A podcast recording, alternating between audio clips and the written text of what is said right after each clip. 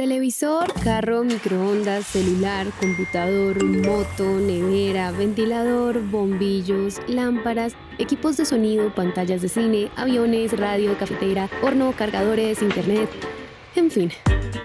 No sé si lo han pensado, pero para que todo lo que les acabo de nombrar funcione, existe una sola cosa, energía. Y energía hay de muchos tipos. Los más conocidos son la eléctrica y la que viene de recursos como el petróleo. Ahí es donde aparece la gasolina. Pero, ¿cómo fue que pasamos de producir fuego con piedras a lo que tenemos hoy? Devolvámonos al año 1800. Alrededor del 95% de la energía se producía con biomasa, es decir, leña. Después de eso llegó y que vino, vino la revolución del carbón y el carbón comenzó a ser una parte muy importante de la matriz energética. Después, ¿qué pasó? Vino toda la revolución del tema petrolero. En el año 2000, solamente el 10% de la energía que consumíamos venía de la biomasa. Y a partir de ese momento el mundo empezó a depender mucho más del petróleo y el gas. El problema es que estas fuentes de energía tienen un gran impacto en el cambio climático. Y la apuesta del mundo es, al 2050, nosotros deberíamos de tener principalmente la generación de energía con fuentes renovables. El nombre más popular con el que se conoce esta apuesta es el de transición energética, algo que también tiene que ver con el cambio climático, la sostenibilidad y el medio ambiente. Por eso en este episodio queremos contarles de qué se trata, cómo está Colombia en este camino y sobre todo cómo nos puede afectar el bolsillo. Esto es Economía de a pie, un podcast de Bancolombia.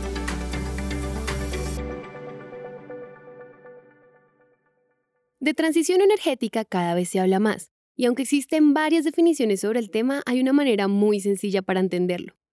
Si yo les pregunto con qué se pone a funcionar un carro o una moto, así no sean dueños de estos vehículos, la respuesta de la mayoría seguro es con gasolina.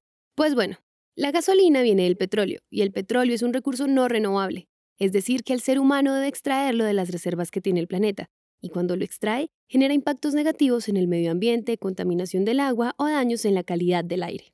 Pero los impactos no acaban ahí, porque también se generan cada vez que un carro se pone en movimiento. Entonces, lo que busca la transición energética es que ese carro o esa moto sigan funcionando, pero que puedan ser tanqueados con otra fuente de energía.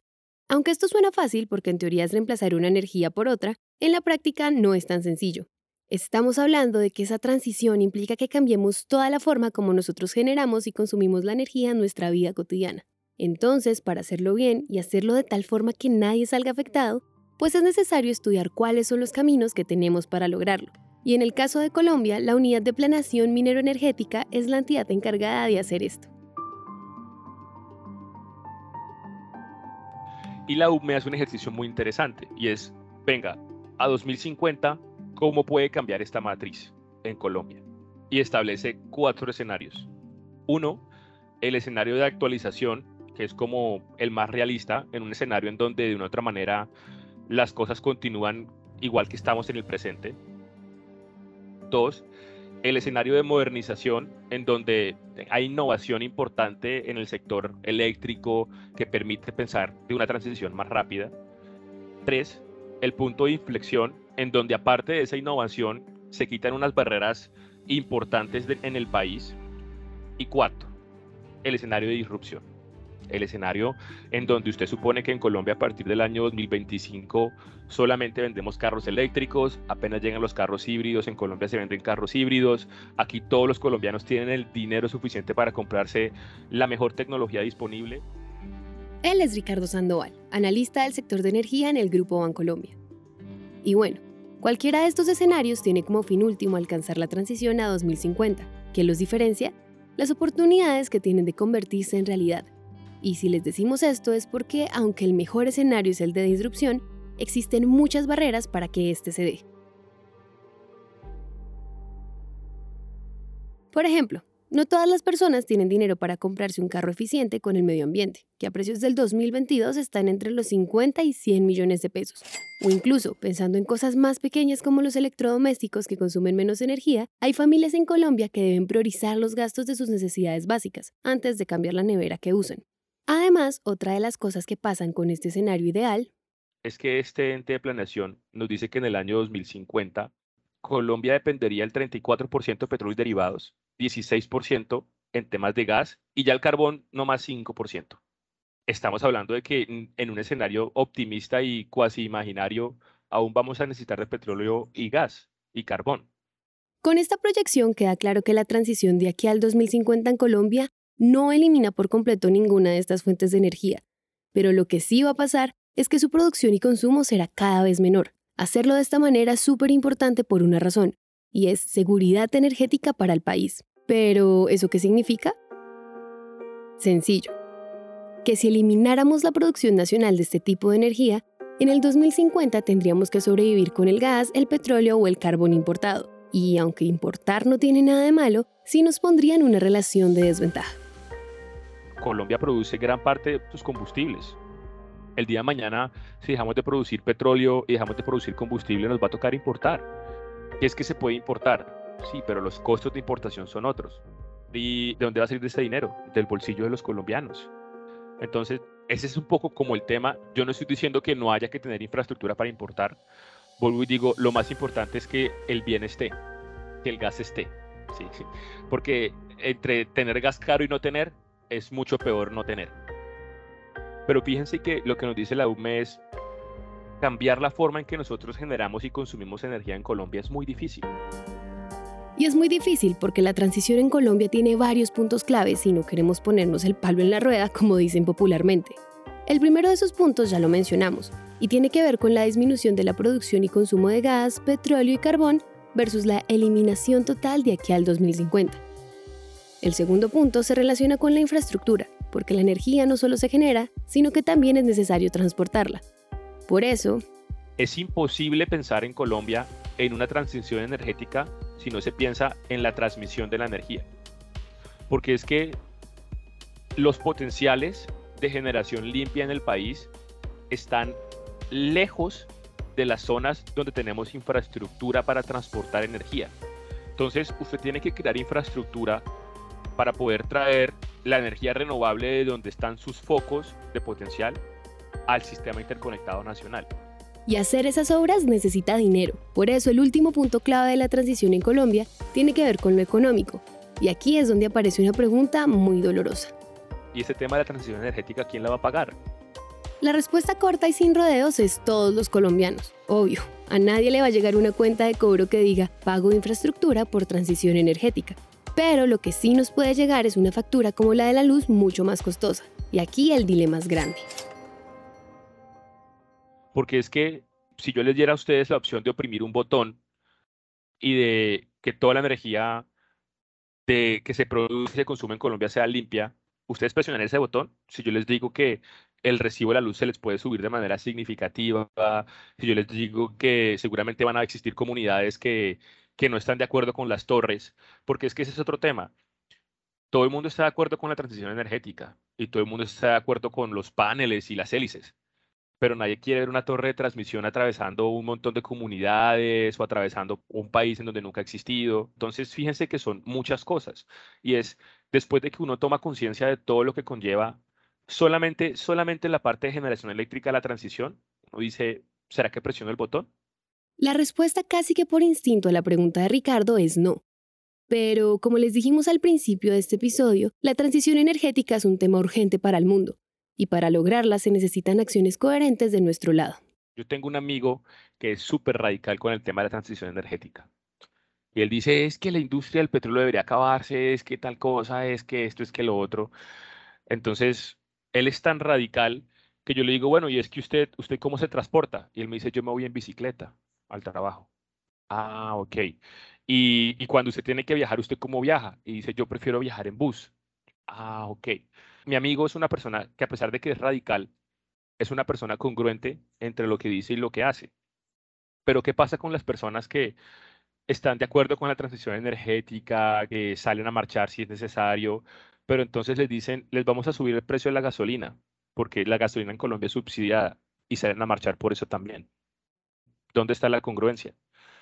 Y es un poco en que el pueblo colombiano y, y todos los consumidores de energía seamos conscientes que tener una matriz limpia y la transición energética puede tener muchos costos en comodidad, en dinero, eh, en sobrecostos, en muchas, muchos temas. Y uno puede estar, yo no critico, por ejemplo, las personas que son radicales, si son congruentes, como mi amigo, pero si es desde algún punto de vista criticable decir, yo pienso así, pero no quiero que me suban el precio de la gasolina, eh, el tema del diésel tampoco puede llegar a subir, eh, los peajes eh, a las motos tienen que seguir siendo gratis, ¿sí? Ahora, la transición no depende solamente de qué tan coherentes somos. Si les decimos esto es porque las posibilidades de ser coherentes entre lo que pensamos y hacemos también dependen mucho del contexto. Y una cosa es usted estar de acuerdo con la transición energética estando bien en su casa, con calefacción, con comidita, con empleo. Y otra cosa es estar de acuerdo con la transición energética en un invierno donde no tiene cómo calentar su casa, aguantando frío, en una recesión económica porque no sabe si va a tener la energía o no para moverse a su trabajo, si la industria donde trabaja va a funcionar. Son escenarios muy distintos. Y los primeros en darse cuenta de esta parte de la ecuación fueron los europeos. ¿Qué pasa en Europa? Europa estaba en un plan de transición energética bastante importante. Hablemos de Alemania, hablemos de otros países, y es, allá existían plantas de carbón que se habían apagado porque las plantas de gas las estaban reemplazando. El gas lo traían de Rusia, ya todos sabemos el, el tema ruso con el gas y por qué Europa no está recibiendo como el gas que necesita. Entonces, ¿qué pasó? Se dieron la vuelta y volvieron a prender las plantas de carbón y el carbón pasó de costar como 70 dólares la tonelada a costar 250 hasta 300 dólares la tonelada, tres veces su precio. ¿Dónde está la transición ahí? Estamos hablando que estos países, antes de apagar sus economías, antes de apagar eh, sus necesidades energéticas, prefieren comprar carbón y prender hasta la última planta más ineficiente para no apagarse. Reino Unido hizo inversiones gigantescas en energía eólica, energía solar. ¿Y qué pasó hace poco allá? Vale la pena mencionarlo. No hizo viento ni hizo sol. Entonces, los precios de la energía comenzaron a venir de las plantas térmicas y de otras fuentes que hicieron que el costo de la energía subiese de manera bastante importante. Estamos hablando de que circunstancias como el clima o las mismas coyunturas políticas tienen el poder suficiente para cambiar el rumbo de la transición, y no solo de lo que hace cada persona, sino de lo que hace un país entero. Pero esto no quiere decir que la transición quede desplazada o que ya no sea una prioridad. Todo lo contrario. Cuando esto empezó a ocurrir y países como Alemania o Reino Unido tuvieron que tomar decisiones sobre la marcha para no quedarse sin los suministros de energía o gas que necesitaban, pues un concepto diferente empezó a cobrar fuerza, el de seguridad energética. En pocas palabras, con la seguridad energética se busca que todos los países sí o sí puedan garantizarle de forma sostenible a las empresas y a las personas el acceso a las distintas fuentes de energía, para que en tiempos difíciles la peor parte no se la lleven los usuarios pagando facturas súper costosas. Por eso yo digo, es que tiene que ser, nosotros tenemos que luchar y tienen que haber medidas de la transición energética que nos apunten a la carbono neutralidad 2050 pero hay muchos, muchísimos factores alrededor de eso. Yo aquí estoy como mencionando muchas cosas de pronto que ponen en duda la transición energética, pero lo que no hay que poner en duda es que sin, o sea, hay que llegar allá lo más pronto posible, sin arriesgar el crecimiento económico, que es, que es lo que estamos viendo en Europa, pero hay que llegar allá, eso hay que hacerlo. Entonces, e, es también un tema de concientización en donde uno dice, la transición es muy importante, pero una eficiencia en esa transición también lo es. Y en este camino Colombia todavía tiene muchas oportunidades para transformar su matriz energética. Al final no se trata de escoger seguridad o transición energética, porque lo realmente importante es que las acciones de los gobiernos, las empresas y las personas estén encaminadas a hacerla posible. Aún tenemos muchos retos, pero también tenemos la oportunidad de tomar decisiones que no pongan en riesgo la estabilidad de la economía, de la sociedad ni la del medio ambiente. Por eso, antes de irnos, queremos dejarles en este episodio una especie de ñapa para que la transición en Colombia tenga un verdadero equilibrio. Es imposible que exista la transición energética sin una transición fiscal. El gobierno colombiano depende en gran medida del sector petrolero.